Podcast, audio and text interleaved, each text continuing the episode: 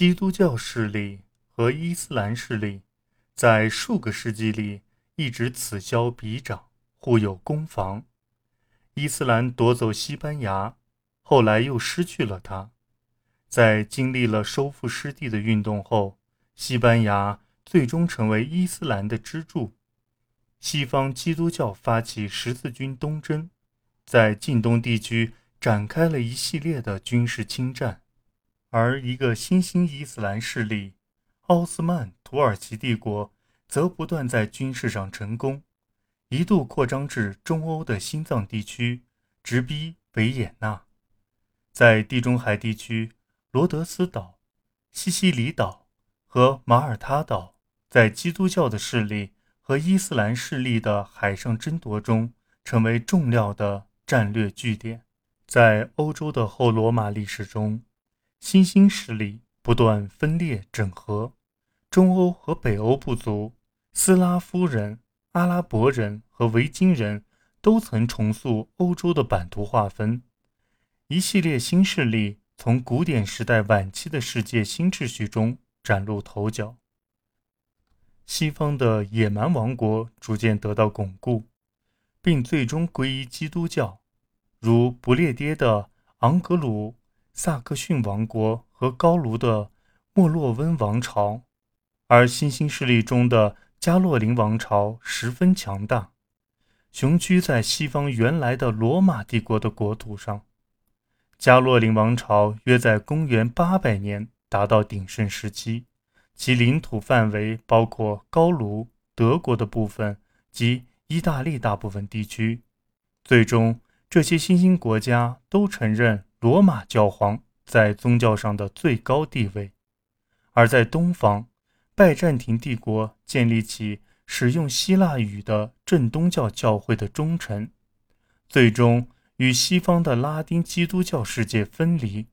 正东教成了斯拉夫人。和早期俄罗斯国家的信仰，十字军东征最初借道东正教希腊世界与拜占庭帝国，试图在圣地建立永久的拉丁基督教王国。这些尝试均以失败告终。强大的奥斯曼土耳其帝国的崛起，使基督教世界的边界一度备受威胁。的确。在奥斯曼帝国有力的军事打击下，基督教欧洲的边界逐渐退缩。一四五三年，土耳其人占领君士坦丁堡，长驱直入，到达巴尔干半岛，直接威胁到中欧地区。在两个多世纪里，欧洲基督教世界的边界随着基督教势力和土耳其势力之间的军事力量对比变化。而变动不定，直到奥斯曼帝国于1571年在勒班陀战败，又于1683年在围困维也纳的战役中大败后，基督教世界所受的威胁才得以缓和。长期处于信奉基督教的哈布斯堡王朝和奥斯曼帝国之中的匈牙利，最终回到基督教的控制下，而在欧洲的其他地方。拉丁基督教打败了他的敌人——西班牙的伊斯兰王国，迫使那里的穆斯林居民皈依基督教，或者把他们驱逐出境。在北方，条顿骑士团以新东征的名义向异教徒或正东教斯拉夫信徒开战，东征的矛头也被指向内部的异教团体，如卡特里派。此时，拜占庭的优势。已被奥斯曼帝国的征服所摧毁。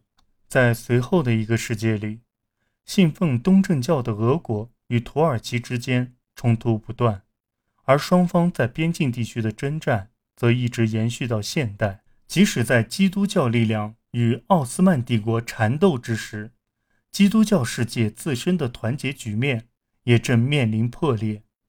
东正教并不愿意顺从罗马。而16世纪的新教改革则进一步粉碎了中世纪基督教世界的团结。新教主义和反宗教改革运动将欧洲拖进了宗教战争和宗教纷争的泥潭。此时，宗教常常成为界定新兴的单一民族国家的因素。例如，在信奉新教的英格兰或信奉路德教的瑞典，宗教信仰成为推动国家兴盛的动力，令他们自觉地与像天主教西班牙或哈布斯堡王朝这样的势力对抗竞争。于是，在欧洲的地域上，强大的单一民族国家纷纷从宗教战争中诞生。他们有着良好的组织，以应对国际纷争。并且他们中许多均实行君主专制统治，